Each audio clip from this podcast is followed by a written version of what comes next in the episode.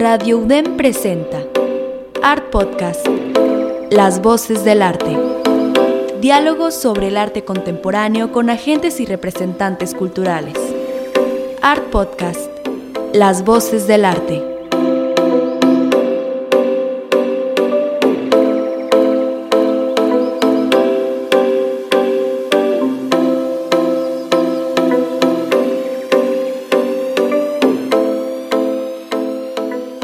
Soy Rebeca René y te doy la bienvenida a Art Podcast, transmitiendo todos los jueves a las 2.30 de la tarde en Radio UDEM. Para escuchar nuestras dos temporadas completas, les recomendamos visitar nuestro sitio web artpodcastmx.com, como también revisar nuestra página de Instagram, nos encuentran en artpodcastmx. El día de hoy nos acompaña una muy, muy amiga mía, la gestora y promotora cultural Mariana González Gastelum. Hola Mariana, ¿cómo estás? Hola, ¿qué tal Rebeca? Aquí muy contenta de estar en Art Podcast y sobre todo sintonizando en mi alma mater, la UDEM. muchas gracias. Donde estuvimos hace unos años estudiando en las aulas con el maestro Moisén, con Antonia, los maestros de la vieja escuela de la licenciatura en artes de la UDEM. Pues muchas gracias, gracias por, por aceptar nuestra invitación. No, gracias a ustedes. Eh, voy a empezar primero a leer brevemente tu semblanza para todos nuestros radioescuchas que apenas te están conociendo y que van a conocer tus proyectos y ya pasamos a, la platicadita de qué estás haciendo ahorita y dónde estás viviendo, que es una historia entretenida y esperanzadora para nuestros estudiantes todavía de la licenciatura y que conozcan un poco más de las posibilidades que puede dar nuestra carrera. Mariana González Gastelum es historiadora y gestora cultural, egresada de la licenciatura en artes por la Universidad de Monterrey. Cuenta con estudios relacionados a la educación artística e historia del arte. Fue coordinadora de comercialización en la casa editorial Vaso Roto Ediciones en San Pedro Garza García, Nuevo León. Y posteriormente fue editora de la revista de arquitectura y diseño Tu Casa Nueva en Hermosillo. En el ámbito educativo ha impartido cursos, conferencias y talleres de historia del arte y expresión artística en diversas instituciones culturales, como son el Museo Marco y la Sociedad Artística Sinaloense, mejor conocida como el SAS. Así como en centros educativos como el TEC de Monterrey, Campus Sonora Norte y Colegio San José, donde, desde donde ha diseñado, impartido y coordinado materias y proyectos culturales. A partir del año 2016 hasta el año 2021 desempeñó el cargo de coordinadora de artes en el Instituto Sonerense de Cultura, así como coordinadora estatal de cultura infantil. En 2019 creó Arte Apetit, Cultura Abocados, plataforma de educación cultural desde donde imparte cursos y contenidos sobre historia del arte. Actualmente es directora general del Instituto Municipal de Cultura y Arte de Hermosillo, Sonora. Platícanos, Mariana, bueno, vámonos eh, por partes. Em, te gradúas aquí, estuviste trabajando en Monterrey y decides irte a Hermosillo y comienzas este proyecto Arte Apetit. Platícanos sobre este camino. ¿Qué te llevó a comenzar esta plataforma? Eh, ¿Qué onda con los tipos de talleres y cursos? ¿Tienes este, varios seguidores y desde público general y, jóvenes. Platícanos un poquito más sobre Arte Petit. Sí, claro que sí, Rebe. Mira, em, pues primero, primero que nada, yo decido estudiar la carrera de artes en la UDEM. Eh, como pocas historias, ahí mi, papá fue el que me, impulsó a estudiar esta carrera. Eh, y, y, siempre tengo como dos dudas de habrá dicho, ay, sí, que estudie mi hija esta carrera porque le veo talento o porque habrá dicho, pues que se divierta, ¿no? En algo que le gusta. Siempre tengo esta duda. Si se la pregunto, ¿qué me va a decir? Me va a decir que fue la primera opción. Pero al final de cuentas estudié lo que me apasionaba y lo que me sigue apasionando y eso se los voy a agradecer siempre, ¿no? El esfuerzo de yo, hermosillense, haber estado en Monterrey y haber tenido pues esta experiencia y esas amistades como las tenemos todavía, ¿no? En la carrera, en artes y sobre todo esta red, esta red de, de trabajo y el poder haber trabajado en Monterrey no tienes idea cómo me abrió a mí la mente. O sea, la talacha regia es una cosa espectacular. La raza es chambeadora como en ningún lado. Verdaderamente yo me siento orgullosa de, haber pisado tierra regia, haberme formado no nomás en la carrera en la UDEM, sino en el campo laboral. Estuve dos años trabajando en Vaso Roto con, con Janet Clarion, una gran poeta y gestora también, editora y, directora de, de Vaso Roto Ediciones. Y, y esto te abre las puertas y los ojos hacia un mundo de la gestión, el darte cuenta que la gestión cultural es verdaderamente una profesión, o sea, la promotoría existe, la promotoría no es un tema solamente de me gusta, yo promuevo, hay muchos clichés y muchos estereotipos muchas veces en las películas que vemos aquí, estas galeristas, ¿no? Tipo Charlotte York de Sex and the City, ay, sí, la galerista, es real, verdaderamente los gestores existimos y es una profesión seria. A mí me costó un poco de trabajo el decidir qué rubro irme dentro de la promotoría y la gestión, porque como les comento, sí es real y además hay un gran matiz en donde te puedes dedicar, o sea, hay miles de vías, hay miles de maneras. Y yo siempre tuve claro esto, que yo me quería ir por la parte de gestión, por la parte de administración. Nunca tuve dudas en cuanto a que mi expresión si produzco, no produzco, soy artista. Nunca, nunca tuve esa duda, no la tengo. Tengo años sin tocar un pincel, verdaderamente tomo tan en serio la chamba de los artistas de la expresión y de comprometerse con un discurso que yo no lo podría hacer. Mi discurso es a través del discurso de los artistas, ¿no? Eso siempre lo tuve claro. Sin embargo, sí tenía mis dudas. Bueno, la curaduría será lo mío, la museografía, eh, la crítica me dio también ese gusanito, pero siempre me gustó la, educación. Y aquí sí me pongo muy romántica. Yo desde que era chiquita quería ser maestra. Eso me encantaba. Mucho me gustaba. Es algo que me apasiona el dar clases. Y decidí que esa iba a ser mi plataforma. ¿no? a la cual me iba a eh, eh, dedicar eventualmente. Pues como pueden ver en mi semblanza, pues está así como en orden, pues he hecho varias he estado en varios trabajos, ¿no? En, en, Vaso Roto, estuve en comercialización, era promoción, pero en el ámbito de la literatura. Eh, he estado también en la parte de edición en, esta revista, pero poco a poco me fui metiendo en la parte educativa, ¿no? Y mi trabajo en el Instituto Sonorense de Cultura, que es, digamos, para los regios que nos están escuchando, es el equivalente al CONARTE, el ISC, em, fue de promotoría, pero a la par siempre fui eh, yo pues trabajando en mi propia plataforma educativa, pues que, es Arte Apetit y justamente el resto, el reto, perdón, en estos últimos años ha sido poder compaginar ambas cosas, o sea, mi parte de gestión como funcionaria pública, ¿no? Porque el ISC y ahora el INCA son dependencias de la administración pública, ISC estatal, el INCA del ayuntamiento, del municipio, pero Arte Apetit siempre ha sido mi escape y ha sido la plataforma a, la, a, largo plazo, ¿no? Es a, largo plazo en donde pues ofrezco mis cursos, mis seminarios, mis talleres y, y son talleres para todo público. Ahora sí que todos colores y sabores.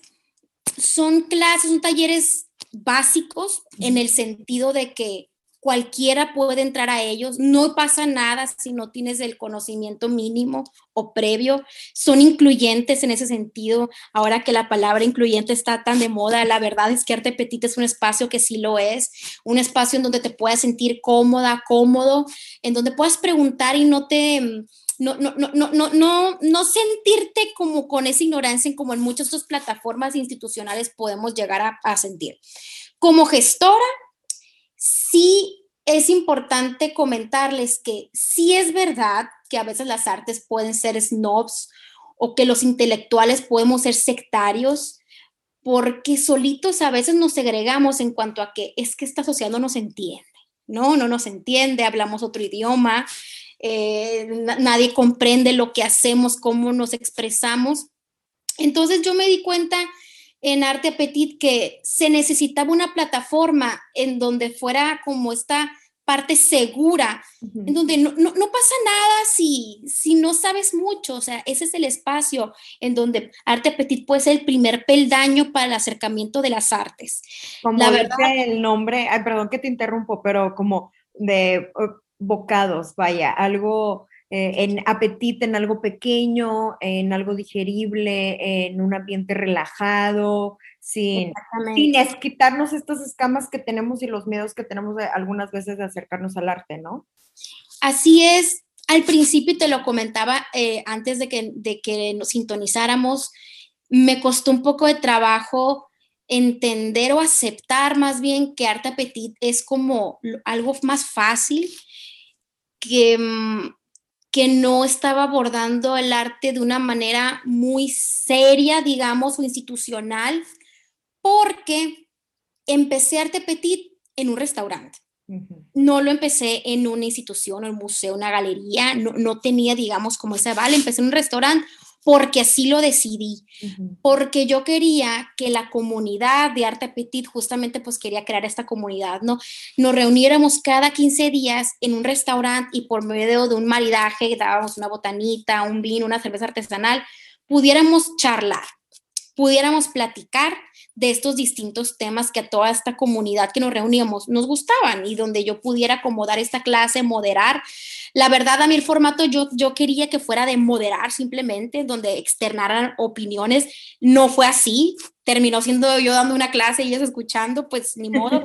Así, así fue pero al final de cuentas entendí que no pasa nada, o sea, que se necesita hacer el primer acercamiento, crear un puente se, necesitan plataformas o maestros o promotores o gestores que tejan el primer puente y el primer acercamiento al arte. Y ahorita me siento ya bastante orgullosa de esto de, poder ayudar de esta manera, ¿no? O sea, ese miedo de que yo tenía de poder banalizar o frivolizar las artes a final de cuentas, porque hasta cierto punto lo sentía que, lo hacía por estar en un restaurante con el vinito, como, como que esto que parecieras no. Pero me di cuenta que no, que son estrategias y que el arte no, no está peleado, que la gestoría, la promotoría necesita de esas estrategias, de poder hablar el mismo idioma, de estas personas, de estar en las plataformas que estas personas se desenvuelven. Y está bien. está, perfecto y es llegar también al público, si el público no lo encuentras en la institución, pues salir a buscarlo. ¿Dónde están? ¿Están en los bares? ¿Están en los restaurantes? Pues vamos a esos lugares a platicar, vaya. Y platícame un poquito sobre el contenido, vaya, de los talleres y los cursos. ¿Cómo empiezas? ¿Es un tema 100% de historia del arte y los segmentas por época? Que este, las, eh, las vanguardias, eh, la división vaya de lo moderno, lo posmoderno. Platícame un poquito sobre esto. Sí, son temas varios, historia del arte, eh, arte me refiero a artes visuales, y empecé a tomar temas un poco tabú. El primero, por ejemplo, arte moderno, el nuevo arte, o sea, desde ¿qué es el arte moderno? No, lo moderno es lo contemporáneo, lo contemporáneo es lo moderno, ¿qué onda con la palabra arte moderno? ¿Qué significa? desde demitificar y desglosar este término, em, también preparé algunos cursos como en algún momento el cubismo, ¿no? Todo lo que tiene que ver con el cubismo, así como for dummies, o sea, las temáticas eran así como estos libros que te encuentras que se llama Tal oficio for dummies, literal Art for Dummies, tal cual. En otra ocasión hablaba del Entartete Kunst, que es esta época donde Hitler decide censurar el arte y catalogarlo como arte degenerado, el Entartete Kunst. Son estas temáticas que uno como historiador del arte las conoce, ciertas cápsulas, así, así me gusta hablar, son, son como cápsulas, pero que normalmente no las estudias como tal, sino que las tienes que desglosar y tomar cierto momento, cierta época, cierto periodo para hablar de ello, ¿no? Eh, algo interesante es que empecé a poner temas por votación. Al final del curso les ponía, estos son los temas votados, ¿qué onda? ¿Cuál quieren, no? Ay, qué bien. Ah, pues el que más mayor era votado, bueno, nos vemos en 15 días, este es el tema. Y ya generaba como esa expectativa de yo quiero y se empezaban a apuntar, nos vemos en 15 días.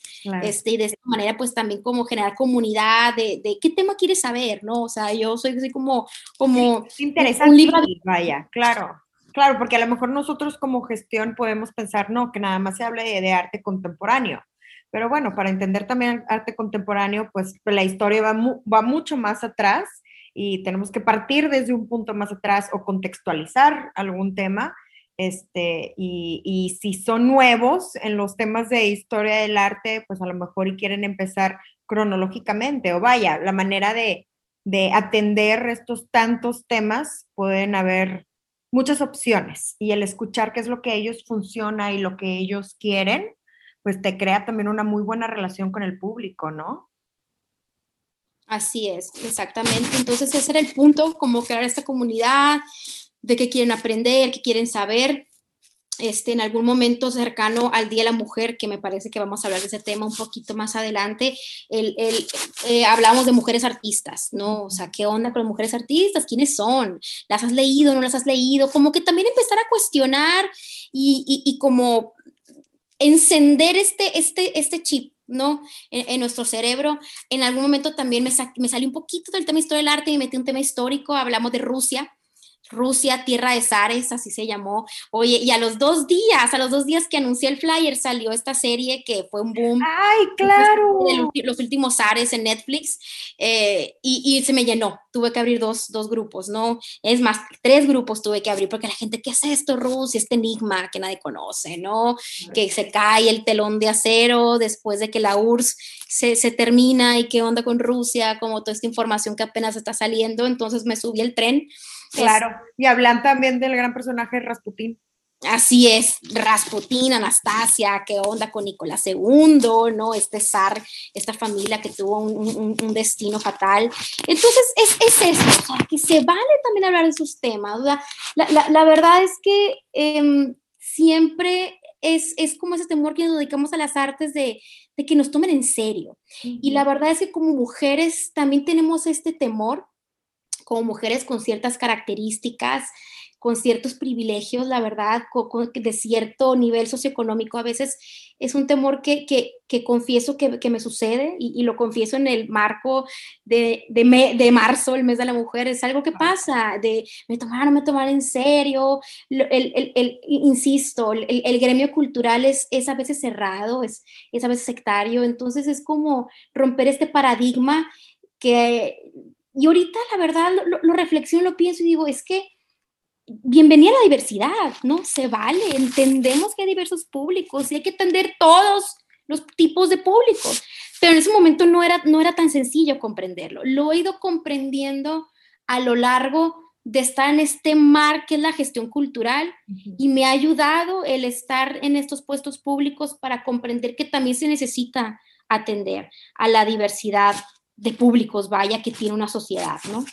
Ya que me mencionas este, del trabajo que has hecho, vaya, en, la institución, platícanos un poquito más sobre tus responsabilidades, el, el, programa público que tienen, el contenido online. Yo sé que, que, trabajas muy de cerca con la comunidad en Hermosillo, pero también he visto eh, de, bueno, todo lo que publicas en redes sociales y que me has compartido, eh, charlas y, programas que, están, bueno, muy interesantes, que también son abiertos a, vaya, público no local. Estás aquí en Monterrey, puedes ser parte, eh, vaya, en el interior de la República.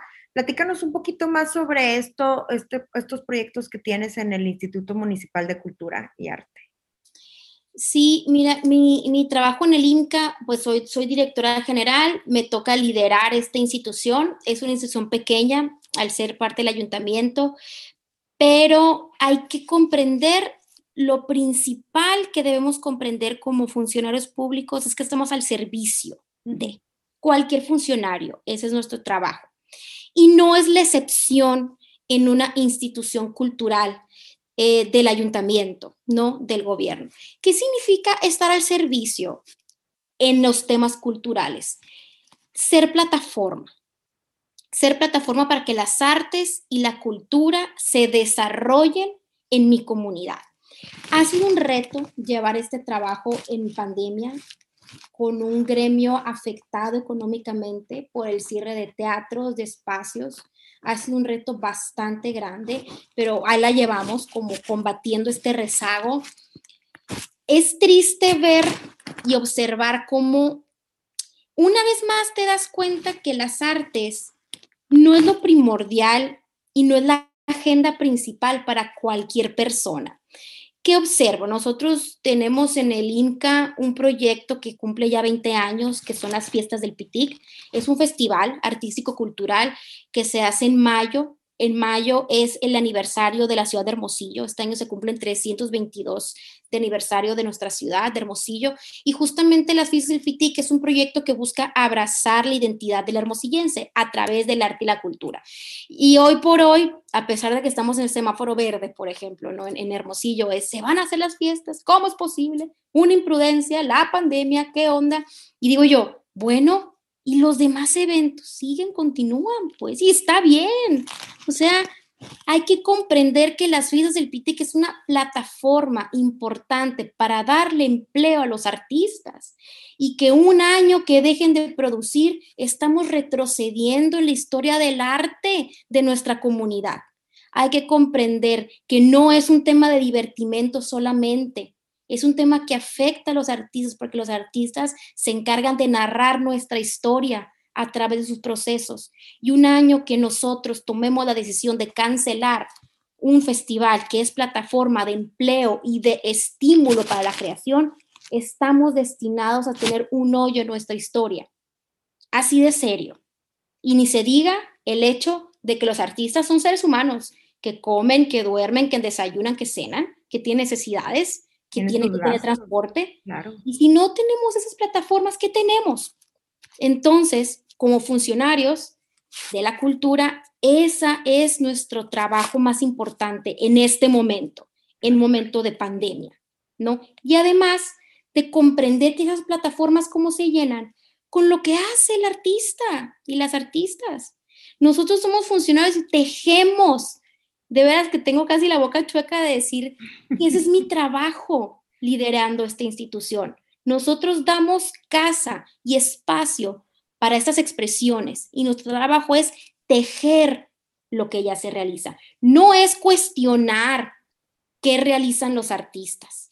Los artistas realizan sus propios procesos en base al contexto que estamos viviendo.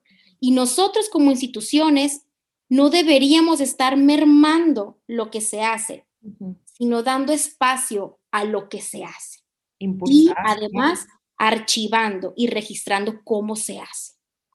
¿No? Entonces es eso. ¿Qué es lo que tienen planeado para este año? ¿Nos puedes adelantar un poquito?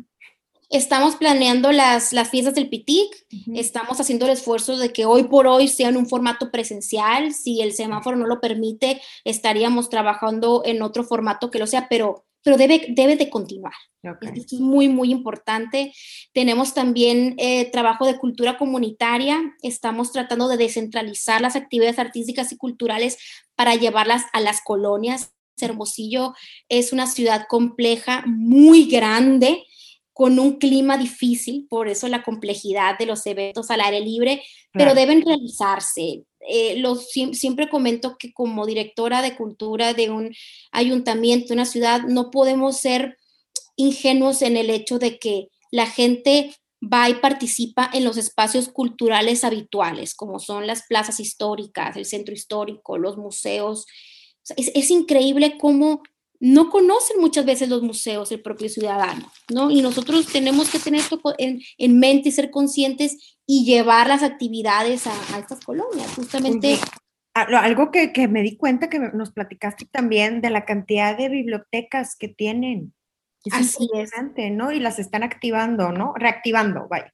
Son 10 bibliotecas, la, red de bibliotecas municipales de aquí de Hermosillo, y son bibliotecas peculiares porque no son estos grandes espacios que pronto eh, vemos la biblioteca. Como romantizado en La Bella y la Bestia, ¿se cuenta? Exacto, sí, de hecho muchos ciudadanos de aquí Hermosillo no las conocen porque son espacios pequeños, justamente porque las bibliotecas están en lugares estratégicos de, la, de las colonias, son vecinales, y el bibliotecario es vecino. Los mm. bibliotecarios lo conocen. Tenemos cinco en el área urbana de Hermosillo, o sea, dentro, pues, encañadas en las colonias, y otras cinco en el área rural, en los en Ejidos, en Bahía de Quino, que es, este, es una playa, en el pueblo Miguel Alemán 2, que es una comunidad de, jornaleros que, trabajan en los campos agrícolas. Entonces están en estos lugares estratégicos justamente al servicio de, esta comunidad. Y, y, no ha sido fácil la reactivación mm, porque reactivar no es solamente abrimos las puertas de nuevo, ya que la pandemia, o sea, imagínense, es un rezago importante dos años, cerrar un centro cultural por dos años es, es un rezago, pues no, no, no solamente ya vengan otra vez. No, no, ya abrimos, claro, y que la gente va a estar ahí en la puerta esperando en el segundo que abran. Es volver a estimularlos, volver a invitarlos, volver a crear un programa público, eh, comunicarlo, no nada más es, la investigación y el concepto y, el, y, el, y, el, llevarlo a cabo, pero comunicarlo, que tenga un impacto, medir ese impacto. Platícame eh, del evento, que, los eventos que estuviste en la semana pasada con respecto a la Semana de la Mujer, que fueron charlas, eh, un ciclo de conferencias, si no me equivoco. Este, platícame un poquito más de, lo que fue, lo que están haciendo y, pues para acercarnos al tema que me encanta platicar contigo de mujeres artistas, mujeres extraordinarias. Sí, mira, eh, Creativa se llamó la plataforma que diseñamos desde el INCA para dar espacio y voz a mujeres en las artes. Eh, desde que entré al INCA fue el, proyecto que más me entusiasmaba, entusiasmaba realizar porque sí creo que es importante combatir también ese rezago que tenemos en la historia del arte. Hay una deuda importantísima. Pues Linda Nocklin escribe este artículo famoso, este ensayo que se llama ¿Por qué no han existido grandes mujeres artistas? Y en base a eso desata la conversación, ¿no? Abre puerta a la, plática para hablar de ese tema. Y esta deuda se resuelve justamente así, reescribiendo la historia del arte. ¿Y cómo la podemos escribir? Justamente creando ese tipo de plataformas, generando archivos, dando espacio para que quede esa voz plasmada en lo que nos atañe en lo que nos preocupa, en nuestros temas, que son temas que las mujeres tenemos nuestra propia agenda. Entonces, Creativa, pues fue una, una serie de actividades eh, durante toda la semana del Día de la Mujer y realizamos exposiciones colectivas de fotógrafas mujeres que traen temas de, de, de, esta índole. Pero sabes que lo más potente verdaderamente fueron los conversatorios. Híjole, es que me hubiera encantado que estuvieras ahí escuchando todo lo que decían estas mujeres y en distintos ámbitos, mujeres gestoras, productoras, creadoras en todas las disciplinas, teatro, artes visuales, literatura, y las cosas que decían, estas confesiones que decían, eh, son verdaderamente increíbles y, yo estoy segura de que si no se hubiera quedado una plataforma o que si no existieran hoy en día plataformas de ese tipo, esas cosas no, no las dices, ¿no? Y si se sentía esta plataforma segura en donde aquí puedes venir a decir lo que sea. No es un tema de sororidad. Exactamente.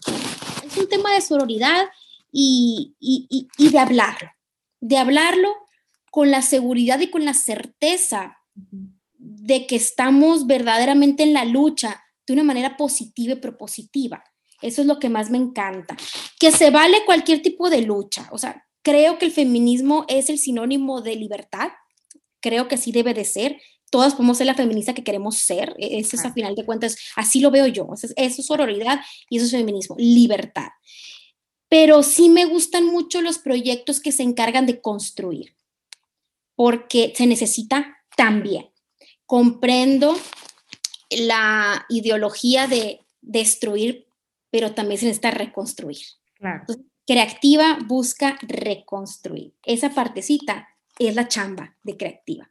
La otra también se solventará, pero esa también se necesita. Y es eso, es trabajar en equipo es, esa sororidad y de comprender los contextos. Y, y, creo que fue positivo, justamente invitábamos a Mónica Mayer a presentar su libro Intimidades o no, que yo de Mónica soy fan desde que la conocí en la UDEM, justamente. Gracias a Esther, a, la maestra Esther Leal. Leal claro. Le mando un saludo a Esther desde, oye, y fui una alumna rebelde, no, no, no, dejará mentir Esther, pero siempre bien atenta. Y desde que conocí a Mónica, la, la, la, quería, quería trabajar con ella y, y se hizo, ¿no? Se, se hizo. Y nos platicaba justamente Mónica la importancia de crear archivo porque el archivo es lo que va a quedar que hable de nosotros, insisto, de nuestros temas, nuestras preocupaciones, nuestras razones, nuestros motivos, nuestros discursos, una agenda creada por nosotras. Entonces, hablaba de la importancia de, del archivo, el cuestionar, ser mujer, ser madre, que es un tema con el que totalmente yo conecto con ella, y, y de cómo es posible tener ese balance ¿no? Y de hablar justamente del ser mujer en, muchas índoles, en muchos aspectos, ¿no? Y, se resume en eso, o sea, creativa verdaderamente es, es sororidad, así lo diría yo. Platícanos que se nos va el tiempo, Mariana, antes de, cerrar el programa. Yo sé que eh, los, tienes próximamente un curso con el Museo Marco que empieza el 24 de marzo, si no me equivoco, que es sobre historia del arte. Pero, como quiera, digo, hice ya el anuncio, pero como quiera, quiero que nos cuentes un poquito sobre el, la charla que dabas de mujeres artistas, mujeres extraordinarias, algo que nos quieras compartir. Es, yo creo que es una plática súper valiosa. Eh, Samuel y yo la tomamos en, cuando fue a principios de pandemia, vaya, creo que fue la, última ocasión que, que la diste. Y platícanos un poquito más tu opinión y algunos apuntes y pensamientos, compártenos. Justamente tiene, hay, dos, dos, como objetivos principales de esta clase, de, de, esta charla. Uno es el cuestionamiento que hizo Linda Nocklin. Partimos de ahí. Eh, ¿Por qué no han existido grandes mujeres artistas? Esto se resume a que las circunstancias fueron distintas en este momento y que no es que no hayan existido, no, eh, de, hecho, justamente este curso hago un listado de unas poquitas, porque son muchísimas las mujeres artistas que han existido, sino que sí me doy el tiempo en esta clase de aprender un poco más de ellas, ¿no? Artistas como Lavinia Fontana, Clara Peters, que en su momento fueron mujeres importantes. Eso es lo más impresionante y lo más impactante, que ellas tuvieron buenos escenarios, buenos foros para ser presentadas en sus momentos. Estamos hablando del barroco, del renacimiento. Sin embargo, ¿por qué no nos suenan esos nombres? Porque la verdad es que no nos suenan, o sea, nos suena Frida, por ahí Leonora Carrington, si nos queremos poner un poquito más exquisitos, pero Clara Peters, Lavinia Fontana, ¿quiénes son ellas? ¿No? Artemisia Gentileschi. Entonces es hablar de, estas mujeres, de, por qué no se escribió de ellas. Es que esto es lo más impactante, porque no es como que eran mujeres que, ay, es que les gustaba pintar y ya. No, de hecho, Lavinia Fontana tenía, me parece que seis hijos y el esposo los cuidaba a los hijos. Y ella era la buena, ella se tuvieron que ir a vivir creo que a Florencia a seguir trabajando porque ella era la que generaba el, el, recurso en su casa, porque le iba bien, porque tenía talento y se le reconocía. Una circunstancia extraordinaria, sí, pero ¿por qué? No sabemos de ella. ¿Por qué Gombrich no escribió de la Vina Fontana? Siendo que el libro de Gombrich es la Biblia de la historia del arte. historia del arte, es La historia del arte, exactamente. Entonces el curso ahondo en eso conocer, trabajar, o sea, rezagar, perdón, trabajar en el rezago este que existe, recordar, hacer este apunte de recuerden quiénes son ellas, pero además el curso termina y desencadena en el arte feminista, en cómo el arte feminista es la trinchera desde la cual nosotras trabajamos y que a final de cuentas las artes son trinchera de guerra potente ¿no? De hecho, esta frase ah, recientemente Mónica Mayer les invito a que la sigan en Facebook. Pone unas frases geniales y puso esta. El arte es la trinchera desde la cual yo, yo peleo, ¿no? Algo así ella redactaba. Y sí es cierto, pues, ¿no? A través del arte feminista empezamos desde los 70 a hablar de esos temas potentes. De, de, qué preocupaciones había, ¿no? Hablo un poco también de la Woman House, este proyecto que, que realiza Miriam Shapiro, Judy Chicago, en Los Ángeles y que ahí va Mónica Mayer justamente, se entera la Woman House, compra su boleto y se va a ir a Los Ángeles a vivir en esta casa y que abren conversación. No solamente la conversación se abre en cuanto a que ¡Ah! no conocías a Artemisia Gentileschi. Ah, bueno, mira, Artemisia es no, sino ¿por qué? O agarrar el toro por los cuernos en cuanto a que, ¿qué pasó? ¿Y qué está pasando? Que no conocíamos a estas personajes. Y de eso trata el ensayo de Linda Nochlin. El ensayo de Linda Nochlin no es, un, no es un ensayo histórico en cuanto a que, bueno, no es que no hayan existido, existieron fulana, no, es. Abramos los ojos. ¿Y por qué? No conocemos a grandes mujeres artistas. ¿no? Y es justamente el, objetivo pues, de, este curso, visibilizar y, y, cuestionarnos sobre todo. Mariana, es, híjole, disfruto bastante escucharte me quisiera quedar mucho tiempo más, pero para seguir la conversación y compartirle a nuestro público que aún no te sigue en redes, vaya, eh, nos puedes compartir tus redes sociales, tu correo, para tener más información sobre los eventos que están sucediendo y que van a suceder eh, próximamente en el INCA, como también eh, con los talleres de arte petit y, y pues eh, agendar la segunda charla para seguir conociendo un poquito más de todos estos estudios que tienes y que, y que a nuestro público les encanta, le encanta escuchar y pues agradecerte por tu tiempo y tu generosidad de compartirnos eh, tu trabajo, tu historia, vaya, y tu opinión, que es a fin de cuentas lo que, lo que más importa para nosotros y aquí en, en Art Podcast. Muchas gracias. Eh, claro que sí. Eh, no, no, no, quiero compartir en mis redes sin antes verdaderamente agradecerte de nueva cuenta, Rebe, agradecerte por tu amistad. Verdaderamente eres una persona que admiro, que quiero muchísimo y que nunca quiero dejar de tener en mi vida. Y además a, a Radio Dem, estoy muy contenta de poder estar en mi alma mater y decirles que, que ha valido la pena, que hay un polo importante cultural acá en Sonora. Fíjate, recordando a Moisés, él decía, ¿qué andan queriendo hacer aquí ustedes? Váyanse, váyanse a sus ciudades. Váyanse a sus ciudades y llévense el mensaje, ¿no? La palabra del Señor, llévenla a sus ciudades y, eso es justamente lo que, lo que estoy haciendo y, y me siento contenta en ese sentido. Me dicen, pero ¿te gusta ahí? Aquí no hay cultura, hay mucha, mucha cultura en el norte y estamos luchando por eso. Eh, les voy a compartir con mucho gusto mis redes de contacto.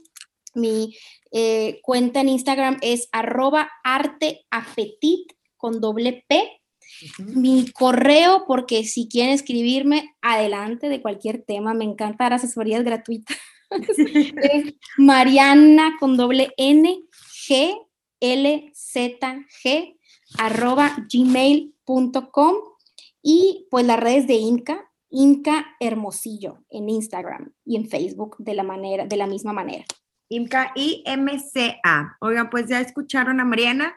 Mariana, muchísimas gracias. Seguimos en contacto como quiera en nuestro Instagram, Art Podcast MX. Les vamos a compartir estas redes y, y, algunas imágenes de cursos y de actividades que están sucediendo ahorita en Hermosillo, Sonora. Muchas gracias también al equipo de Radio DEM que nos apoya para editar y transmitir cada uno de estos episodios. Yo soy Rebeca René y esto es Art Podcast. Radio UDEM presentó Art Podcast, Las Voces del Arte. Diálogos sobre el arte contemporáneo con agentes y representantes culturales. Art Podcast, Las Voces del Arte.